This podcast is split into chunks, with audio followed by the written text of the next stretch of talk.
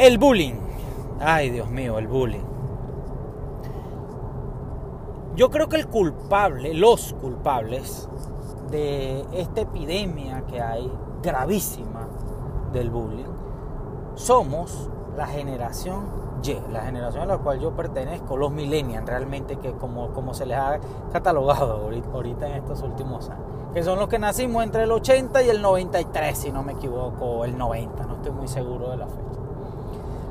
Esta generación ha comenzado a crear a sus hijos como unos niños de cristal, unos niños débiles, unos niños que dan pena, o sea, pena en el sentido de, pena de, lástima.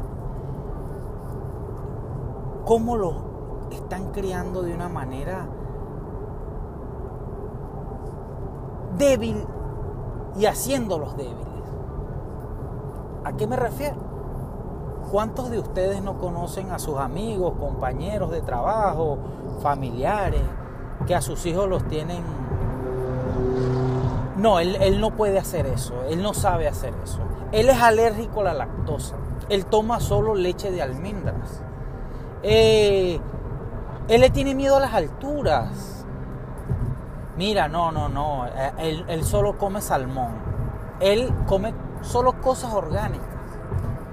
No, yo le doy solo agua filtrada. Él no puede tomar de, una, de una llave, de una manguera. No, no, no. Se enferma. Él no juega con, tierra. Él, él, hay que limpiarle las manos antes de, comer de una manera eh, quirúrgica. Por favor, ¿qué pasa? ¿A quiénes de nosotros se les dio ese trato en su infancia. Nuestros papás y nuestros abuelos te trataban así a ti.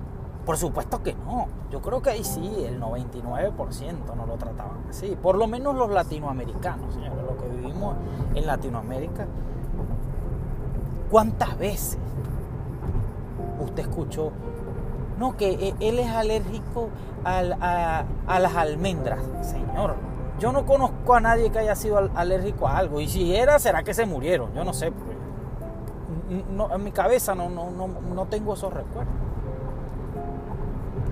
Entonces hemos creado a unos debiluchos que son la víctima perfecta. La víctima perfecta. El bullying no es más que el ataque que sufre un niño, vamos a hablar de niños ahora, eh, porque también podría ser un adulto, hay adultos que sufren de bullying. Eh, no es más que el ataque que sufren los niños por parte de un abusivo, ya sea compañero de escuela, compañero de deportes, compañero de, e incluso por familiares también. Y este abusivo ya la psicología lo ha determinado como una persona poco o nada empático. Él no, él no sabe lo que es la empatía, él no sabe ponerse en los zapatos del otro, por lo cual no sufre en carne propia lo que sufriría el atacante, que es lo que la mayoría de las personas eh, tienen, ¿no? Ese sentimiento de que yo no voy a atacarte porque a mí no me gustaría que lo hicieran, entonces me voy a sentir mal si yo te hago sentir mal a ti. Eso es la empatía. Ellos no tienen eso por los cuales son catalogados por las listas de psicopatía como un psicópata, porque él, no, él es incapaz de sentir culpa por sus actos, ya sea de violencia física, psicológica o verbal. Eh, al no sentir culpa y ser un psicópata es un peligroso atacante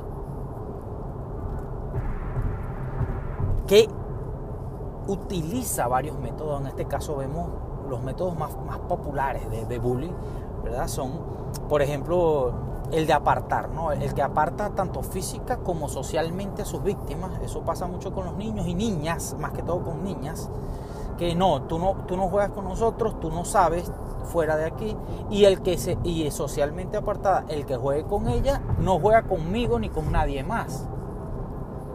Los demás la apartan socialmente. Lo apartan socialmente. Eh, está el, que intimida, ¿no? El que intimida sin llegar a tener una, un ataque físico, sino que te dice, te, te amenaza y lo mantiene en un estado de zozobra que debe ser horrible. Está también el otro que coacciona, el que te dice, si no haces tal cosa, bueno, te pego, eso lo amenaza también. Te pego, pasa esto, digo que no juegues más con nosotros, te voy a hacer sentir mal delante de los demás. Y esto es peligrosísimo porque el, atacante ya llega a un estado donde va a cometer actos en contra de su voluntad, incluso fuera de la ley, que eso se ha visto mucho. Y está el otro que, podemos nombrar así, sería el cyberbullying, ¿no? que es uno igual que todos los demás, igual que todo, pero por todas las redes sociales. Que el niño se ve atacado es por redes sociales, tal vez ni conoce a su atacante físicamente, eh, personalmente, pero igual se ve atacado. Tiene los mismos consecuencias. El atacante también sufre, el atacante es un, es un psicópata que tiene sufrimientos que, que van desde igual depresión, eh, no quiere ir al colegio, se siente mal. Y él refleja o se venga de sus dolencias que pasan en su casa, que es un niño atacado en el, en el colegio con, el, con, con, el, con, el, con su víctima. ¿Qué pasa? ¿Qué, qué ¿Cuál es el análisis de esto? Eh, yo creo que ahora vemos cómo a los niños, primero eso, eh, que, que entiendo cómo tú a un niño tú le vas a decir, mira, eh, lo de los géneros, no, ahora esto que está muy popular. Tú no, tú no eres niño ni niña, tú eres, no sé, L, no, no sé cómo le dicen ahora, eso, o sea, él, es, una, él es un ser que está en el limbo de, del sexo, porque eh, solamente hay dos sexos, pero eh, ella ahora dicen que hay, no sé, 80, 100, un millón de géneros. Entonces él no sabe muy bien a qué, a dónde pertenece y, por supuesto que va a sobresalir dentro de sus compañeros como una persona que está perdida. ¿Qué nos ha enseñado la naturaleza? Señor? Hay que estudiar muy bien el arte de la naturaleza. La naturaleza es lo más sabio que hay en este que nosotros conocemos y creo que podamos conocer en algún momento. La naturaleza nos dice, ¿quieres sobrevivir? Mimetízate. Sé parte del ambiente. Pasa desapercibido. Esa es la mejor forma de sobrevivir. ¿Por qué los tigres tienen rayas? Los tigres tienen rayas no porque se vean muy bonitos, porque sí se ven, pero es para esconderse, para mimetizarse. No esconderse, no, no, no, no quiero, esa palabra no, no es esconderse, no, para mimetizarse con su medio ambiente y sobrevivir así poder cazar mejor, tener una mejor adaptación a su medio ambiente. ¿Por qué los osos polares son blancos? No porque... Eh, no, no, no, porque él se mimetiza. Darwin, Charles Darwin dijo que el más apto sobrevive, el más apto es el que se mimetiza, el más apto es el que no sobresale tanto y no es una víctima no es una presa fácil. Porque los, los camaleones cambian de color para mimetizarse. No crees a un niño que cuando vaya a la escuela y le den en la escuela, porque las escuelas, tenemos que ver que la escuela, eh, nosotros somos, eh, eh, yo creo que nos hemos sobrevaluado, el ser humano se ha sobrevaluado en cuanto a lo que a lo que al mundo animal se refiere. O sea, nosotros ya no queremos ser animales. Pues. No, no, no. Nosotros somos seres superiores que no somos animales. Y eso me parece equivocado. Nosotros seguimos siendo animales, animales racionales, animales con inteligencia, pero seguimos siendo animales. Nosotros tenemos esta inteligencia, desarrollando esta inteligencia, mucho menos de lo que tenemos siendo animales animales no, racionales. ¿Qué pasa? Al tú creer que tú no necesitas ser un animal, no necesitas sobrevivir, entonces se te olvida que allá afuera hay depredadores, depredadores como estos niños, que en este caso eh, tenemos que enseñar a nuestros hijos a ser realmente sobrevivientes en su, en su mundo natural, que es la escuela. ¿no? La escuela es donde el niño va a aprender a defenderse y lo que va, lo que le va a determinar su vida hasta su muerte. ¿no? Eh, cuando, por ejemplo, vemos niños sobreempáticos, que eso es otro problema, ¿no? vemos como la gente le dice a los niños, tú no le pegas a nadie nunca. No, no, no. Tú te vas y le, lo acusas con la maestra, porque él, usted no es un troglodita, usted no le pega a nadie. Eso está mal. El niño debe defenderse. Lo, lo ideal es decirle, si a usted le pegan, usted pegue y pegue más duro. Esa es la sobrevivencia de un animal, su adaptación al peligro, su adaptación a la selva que en este momento está representada en esa escuela.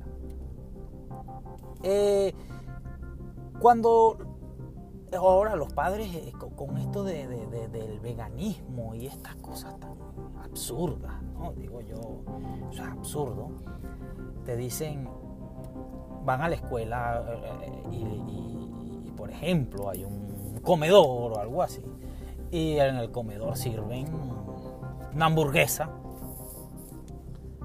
Bueno, el niño no va a comer hamburguesa. ¿Por qué? Porque su mamá y su papá se lo tienen prohibido. Entonces él va a ser el niño que no come hamburguesa en la escuela. Él no se va a mimetizar con los otros 300 niños que sí comen hamburguesa o los otros 250 niños que sí comen hamburguesa. Porque él no, él, él, es diferente, dice su mamá. ¿Y qué hace? Blanco perfecto para un abusador. Un blanco pues jugoso para un abusador. El mismo niño, la misma víctima, se va a ir apartando de toda posibilidad de ser un niño normal. Cuando los papás empiezan a crearle alergias, crearle de todo tipo de dolencias inexistentes a un niño, comienzas a ser un niño débil, un niño que, sufre, aun cuando todavía son, eh, no está en edad para sentir ese tipo de preocupaciones. Esa es otra cosa que yo digo, como un niño, tú lo vas a poner a, hacer niños yoga. Por favor, señores, eso no es de la edad de un niño. Un niño el, el ser humano se divide en etapas. Yo, yo personalmente creo que se divide, pues no, yo solamente no, mucha gente solamente en tres. Hay gente que dice que son cuatro, la niñez, la juventud, la adultez y la vejez. Yo digo que la niñez y la juventud uh, están unidas, ¿no? Porque la madurez llega muy rápido. Al llegar la madurez, usted ya deja de ser un joven o un niño. Y cada etapa tiene su, su objetivo. Cuando el niño es pequeño, él debe aprender, debe aprender y dentro de ese aprendizaje está eso, de la supervivencia usted no, en, esa etapa ese niño no, está, no debe preocuparse por hacer yoga, por favor, no, no crees a un, ay, no crees a eso, no lo hagas, no hagas que el niño sea un blanco fácil. Hay que entender cómo piensa un bravucón de eso. Entonces creo que fuera de todos los diagnósticos científicos muy válidos, y muy útiles. Creo que debemos exponer de nuestra parte y comenzar a crear niños como nos criaron a nosotros, niños que se defienden, niños que saben defenderse. En la escuela nosotros lamentablemente somos animales todavía y el que, me pegaba le pegaba yo el doble y así y, nunca hubo grandes repercusiones por eso, todo lo contrario, seres humanos fuertes, seres humanos que no son tan fáciles de intimidar en comparación de, los seres humanos actuales que son niños que se ofenden, niños que se irritan, niños que se sienten inferiores a los. Bueno, esa fue mi opinión del bullying. Espero que me, espero sus feedbacks, a ver qué dicen, a ver qué dicen y si, y si les parece bien, hacemos otro. Vamos a ver qué tal. Gracias.